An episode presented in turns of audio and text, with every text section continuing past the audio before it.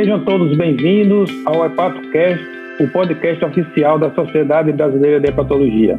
Hoje trataremos o tema terapia sistêmica do carcinoma hepatocelular, que nós chamaremos aqui de CHC, o fluxograma e as diretrizes da SBH, será o tema deste episódio, que conta com o apoio da AstraZeneca. Meu nome é Alex Vianney, eu sou professor associado da Universidade Federal de Sergipe e terei a honra de contar com a companhia dos meus queridos amigos Cássia Regina Guedes Leal, que é coordenadora do ambulatório de CHC do Hospital Federal do SEG 2 do Estado do Rio de Janeiro e também é patologista da Universidade Federal Fluminense. E do oncologista, o Leonardo Gomes da Fonseca, que é médico oncologista clínico do Instituto do Câncer do Estado de São Paulo.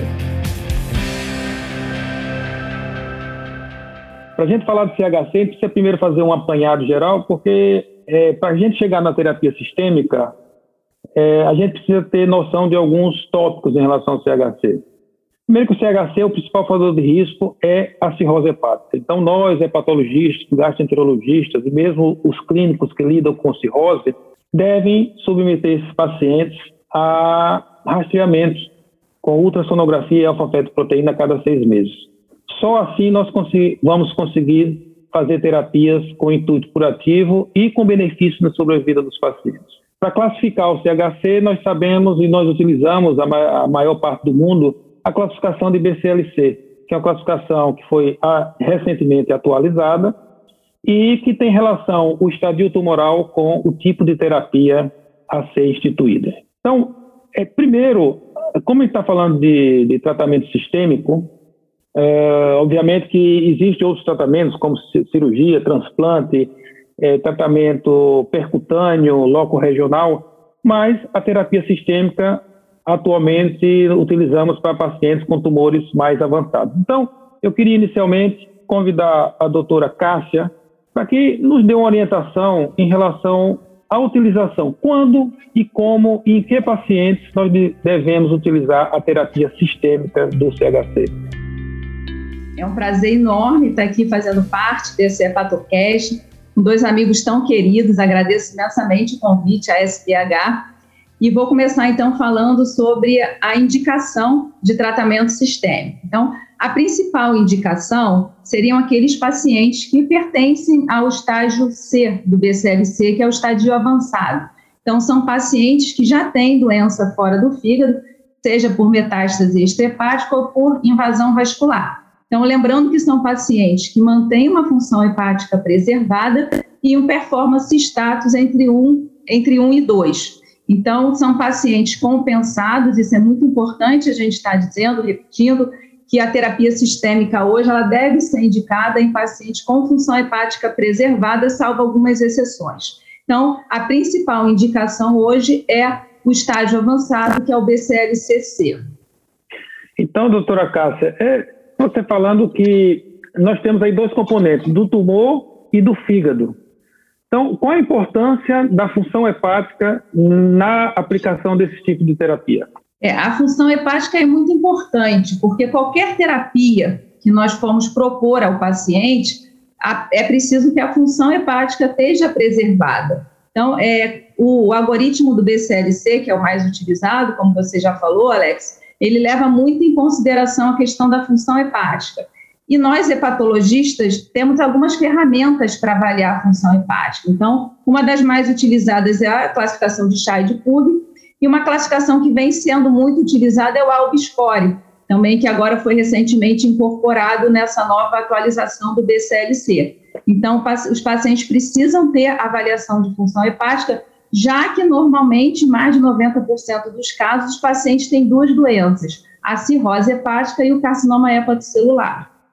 Perfeito, doutora Cássia. Doutor Leonardo, a gente pode utilizar o, a terapia sistêmica em pacientes que não sejam da classificação C do BCLC, por exemplo, pacientes com BCLC A ou B, em que situações? Obrigado pelo convite, é um prazer, uma honra estar participando é, dessa discussão. É, creio que é um tema bastante interessante que vem mudando bastante a aplicação do tratamento sistêmico. Classicamente, a indicação é, como a Cássia falou, é, em pacientes com tumores em estadio avançado.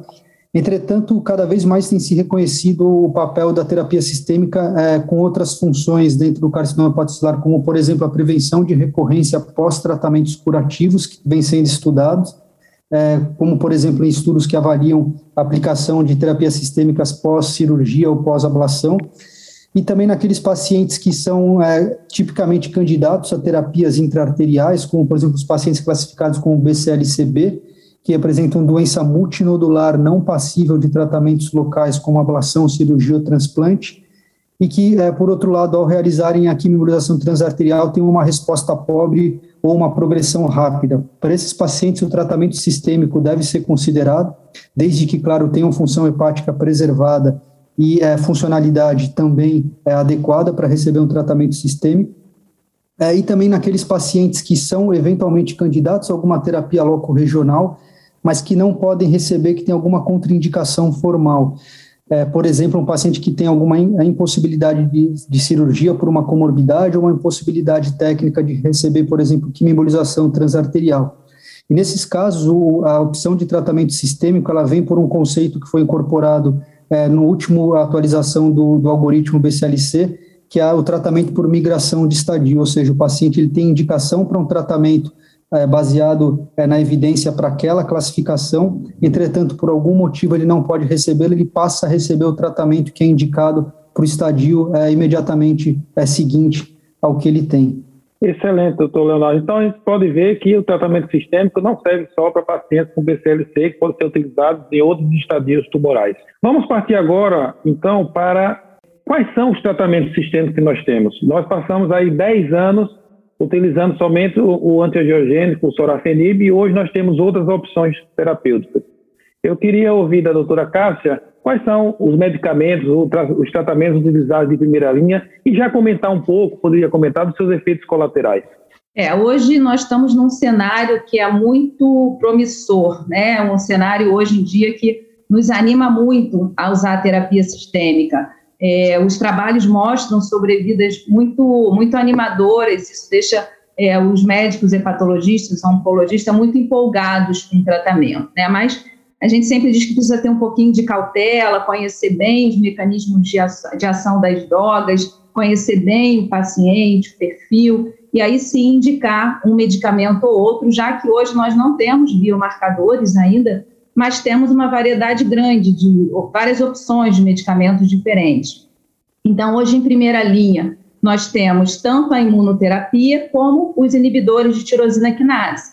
Então, a primeira opção hoje, em primeira linha, é a associação a tesolizumab e bevacizumab.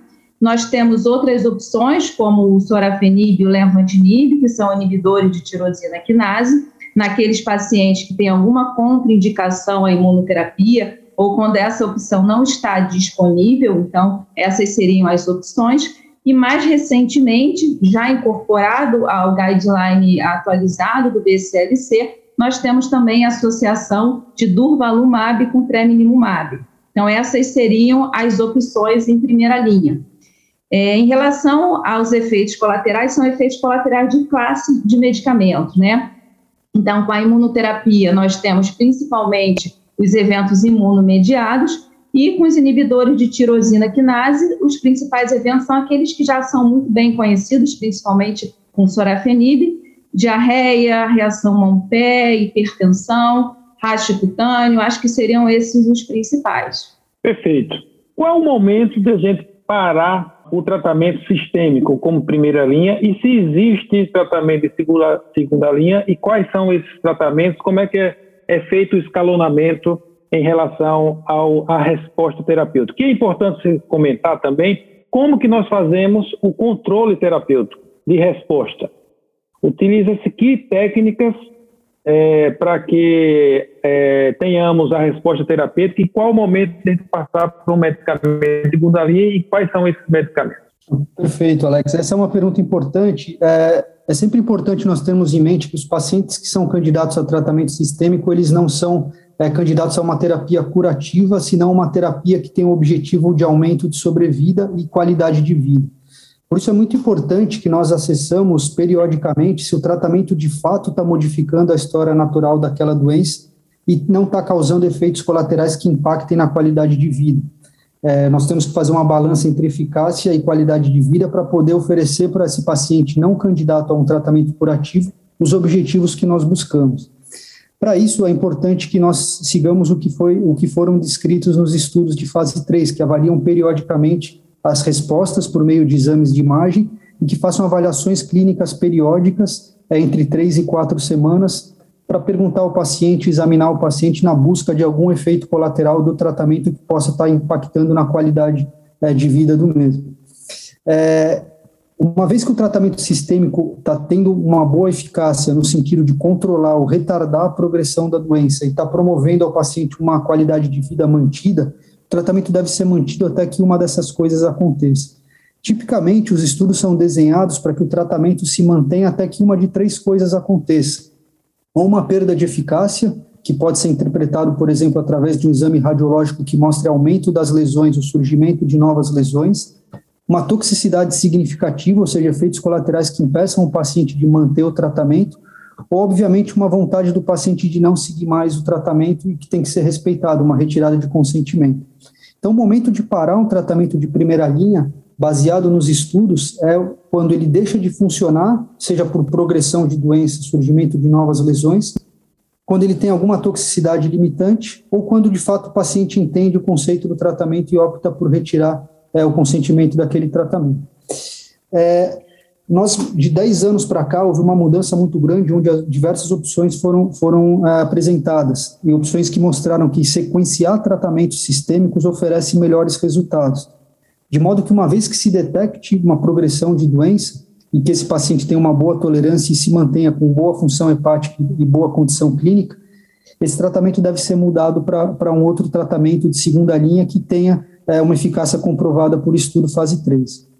Existem algumas questões que ainda estão em aberto. Por exemplo, os estudos de imunoterapia, que hoje é, são a base do tratamento de primeira linha, todos eles foram desenhados é, no momento é, onde não, não havia é, tratamentos de segunda linha disponíveis para quem progredia a essas terapias. Talvez no futuro nós teremos resultados de estudos que mostram que alguma terapia além da imunoterapia, pós-progressão à imunoterapia, possa ser benéfica. De modo que esses estudos, quando foram desenhados, eles permitiam que o paciente mantivesse tratamento até perda de benefício clínico, isso independente de progressão radiológica ou não. Mas hoje, na prática clínica, como nós temos sequências de tratamento e várias opções, é, uma vez que nós detectamos uma, uma falha do tratamento caracterizada por progressão de doença ou toxicidade limitante, esse tratamento, é, ver, deve ser descontinuado e deve se pensar numa terapia é, de linha adicional. É uma pergunta: a cada quanto tempo você faz o controle radiológico? Isso depende é, do, do, momento que o paciente está e depende do tipo de terapia. A cada nove semanas, em geral, para aqueles tratamentos que são ciclados a cada três semanas, é um tempo é, adequado para a gente avaliar a resposta. Para aquelas terapias é, que são, por exemplo, de, de, uso contínuo, como por exemplo os inibidores tirosina quinase, os estudos mostram que entre 8 e 12 semanas é um tempo suficiente para que a gente possa detectar a progressão precocemente. Também, olhando o desenho dos estudos, aqueles pacientes que se mantinham por um ano com doença controlada poderiam alargar essas avaliações de resposta para cada três meses. Então, hoje, tendo como base o tratamento de primeira linha padrão, que é a tesolizumab com bevacizumab, a cada nove semanas uma avaliação de resposta, se o paciente ficar um ano com a doença controlada, isso pode ser alargado para 12 semanas. Perfeito. Doutora Cássia, a senhora, como componente do grupo de, de organização e elaboração da nova diretriz da Sociedade Brasileira de Hepatologia, o que é que vai, vem de novo na nossa diretriz da Sociedade Brasileira de Hepatologia em relação ao tratamento sistêmico? Ótimo, Alex. Então, eu vou aproveitar e fazer um resumo do que nós já falamos aqui nesse Hepatocast e vou falar das atualizações das diretrizes. A nossa última diretriz foi de 2019. E como surgiram muitas opções novas de, de drogas na terapia sistêmica, nós estamos fazendo uma atualização somente da, da, da, parte de terapia sistêmica, de tratamento sistêmico da diretriz. Então, isso já começou a ser feito desde o ano passado. Nós já fizemos uma reunião com aquele sistema de votação para que haja um grau de recomendação a partir desse documento e esse, provavelmente esse documento vai ser lançado agora até o final do mês. Então, o que, que nós vamos é, recomendar nesse documento que fala sobre o tratamento sistêmico no, no carcinoma hepatocelular as diretrizes da Sociedade Brasileira de Hepatologia. Então, as indicações, como já foram ditas, são os pacientes classificados como BCLC 0, A ou B, que tem alguma contraindicação ou progressão ao tratamento, e aquela clássica indicação do BCLCC. Nós recomendamos, em primeira linha, a associação atezolizumab e bevacizumab como primeira opção, e como segunda opção, o sorafenib ou lenvatinib, que também pode ser recomendado em primeira opção, caso haja uma contraindicação, associação atezolizumab e bevacizumab, ou as drogas não estejam disponíveis. Em segunda linha, nós recomendamos o uso do regorafenib nos pacientes que toleram sorafenib em primeira linha, o ramucirumab em pacientes com alfa-feto acima de 400 e o cabozantinib, que também pode ser utilizado como terceira, terceira linha de tratamento, que foi a única medicação testada nos estudos, tanto em segunda como em terceira linha de tratamento. O sequenciamento, como já foi dito anteriormente pelo Dr. Leonardo, como são drogas novas, nós não temos ainda estudos de fase 3 que evidenciam uma outra medicação, como, por exemplo, após associação a tesolizumab e bevacizumab. Então, a nossa recomendação é que seja utilizada uma classe diferente de medicação, como, por exemplo, os inibidores de tirosina quinase, sorafenib e levantinib, e caso o paciente progrida, a gente ainda pode seguir nesse sequenciamento uma outra droga que não tenha sido usada anteriormente, ou como o cabozantinib em terceira linha, lembrando que isso é off-label, porque não existem estudos fase 3 ainda em relação a, essa, a esse sequenciamento. Ou a opção de incluir o paciente num estudo clínico, que é sempre uma opção que a gente leva em consideração. Excelente, doutora Cássia. Muito obrigado aí por esclarecer como é que serão as nossas diretrizes. Mas, infelizmente, a gente tem pouco tempo para finalizar a nossa reunião eu queria fazer uma última pergunta ao Dr. Leonardo em relação ao futuro. Qual o futuro da terapia sistêmica? Será que nós vamos poder utilizar de uma maneira mais efetiva a terapia sistêmica em pacientes com tumores mais precoces? Terapia conjugada com a ablação ou com a própria ressecção cirúrgica, pós-transplante, e no futuro a gente até deixar de fazer tratamento locorregional, ressecção ou mesmo transplante pela eficiência e eficácia dos tratamentos sistêmicos, a gente vai chegar nessa, nesse ponto, Leonardo? Eu diria, Alex, que, que nós, existe uma tendência na oncologia de que todas aquelas drogas que são testadas positivamente em estadios mais avançados são trazidos para estadios mais precoces no intuito de aumentar as taxas de cura. E esse caminho vem acontecendo é, no carcinoma hepatocelular desde o momento que essas terapias, é, combinações de imunoterapia que se mostraram efetivas em, em doença avançada, passam a ser testadas como é, drogas estratégias para aumentar a porcentagem de pacientes que são curados em estadio precoce. Obviamente, ainda, se nós olharmos os desfechos de taxa de resposta dessas terapias em doença avançada, isso não nos motiva a usá-las como única terapia em pacientes com, com doença localizada, as taxas de resposta completa não ultrapassam 10%, de modo que só essa terapia não é capaz de induzir resposta completa em nódulos. É, entretanto, existe uma perspectiva de que provavelmente aqueles pacientes que recebem tratamentos curativos, como cirurgia ou ablação, possam receber é, alguma terapia complementar no intuito de reduzir o risco de recorrência, que ainda pode chegar a 50%, 70% em pacientes que têm estadios iniciais.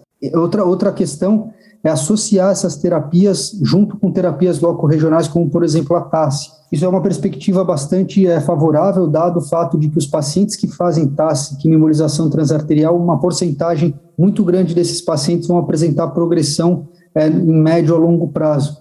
De modo que usar alguma terapia efetiva nesse cenário pode retardar o surgimento da progressão ou eventualmente resgatar pacientes que ah, eventualmente pro, pro, progrediriam ou recorreriam no futuro e posso, podem deixar de recorrer quando utilizam uma terapia combinada é, com alta eficácia. Então, existem perspectivas positivas, estudos em curso, e muito provavelmente a terapia sistêmica vai migrar de ser uma terapia exclusivamente nos pacientes com doença avançada para abranger também doenças em estadio inicial, em conjunto ou complementar a terapias locais. Perfeito, doutor Leonardo, doutora Cássia. Infelizmente, nosso tempo está finalizando e eu queria agradecer, em nome da Sociedade Brasileira de Hepatologia, para a doutora Cássia, doutor Leonardo, por participar desse Hepatocast. Esse episódio teve o apoio da AstraZeneca e está disponível no nosso site www.sbepatologia.org.br e nas principais plataformas de streaming. Foi um prazer estar com todos vocês aqui e até a próxima.